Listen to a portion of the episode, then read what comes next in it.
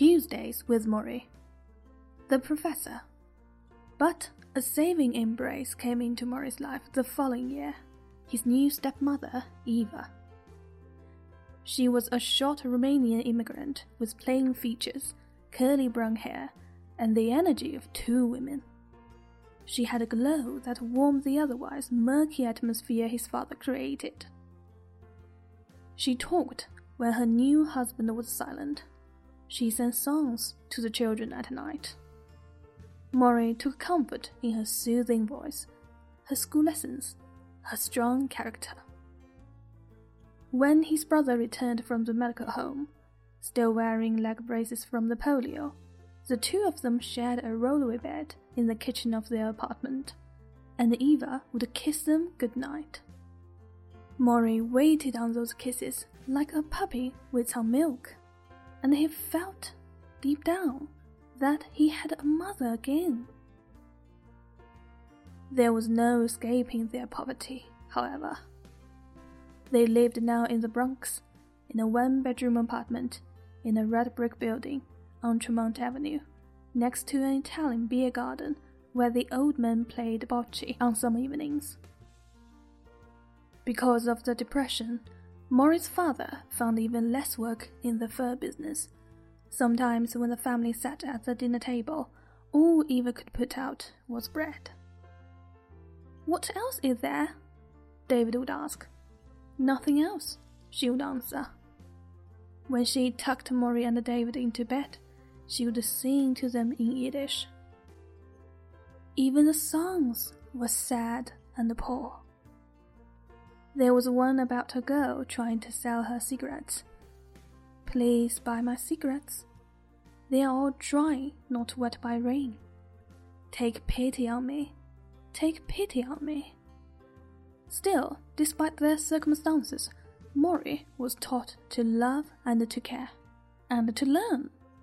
Eva would accept nothing less than excellence in school, because she saw education as the only antidote to their poverty.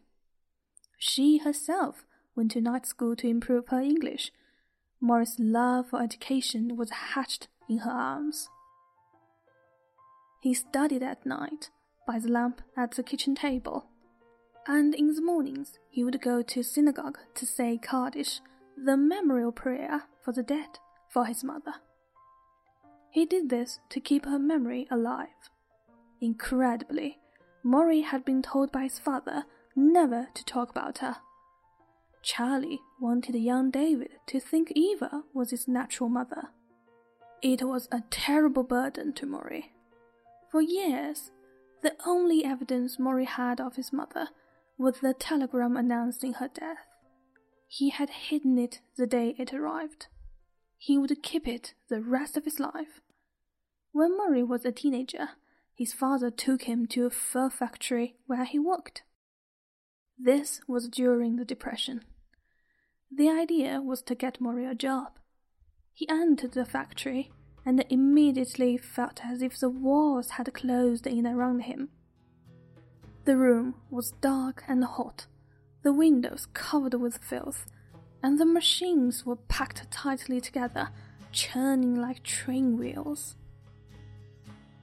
The fur hairs were flying, creating a thickened air, and the workers, sewing the pelts together, were bent over their needles as the boss marched up and down the rows, screaming for them to go faster. Morrie could barely breathe. He stood next to his father, frozen with the fear, hoping the boss wouldn't scream at him too. During lunch break, his father took Morrie to the boss and pushed him in front of him, asking if there was any work for his son. But there was barely enough work for the adult laborers, and no one was giving it up. This, for Morrie, was a blessing. He hated the place. He made another vow that he kept to the end of his life. He would never do any work that exploited someone else, and he would never allow himself to make money off the sweat of others. What will you do? Eva would ask him. I don't know, he would say. He wrote out law. because he didn't like lawyers, and he ruled out medicine because he couldn't take the sight of blood. What will you do?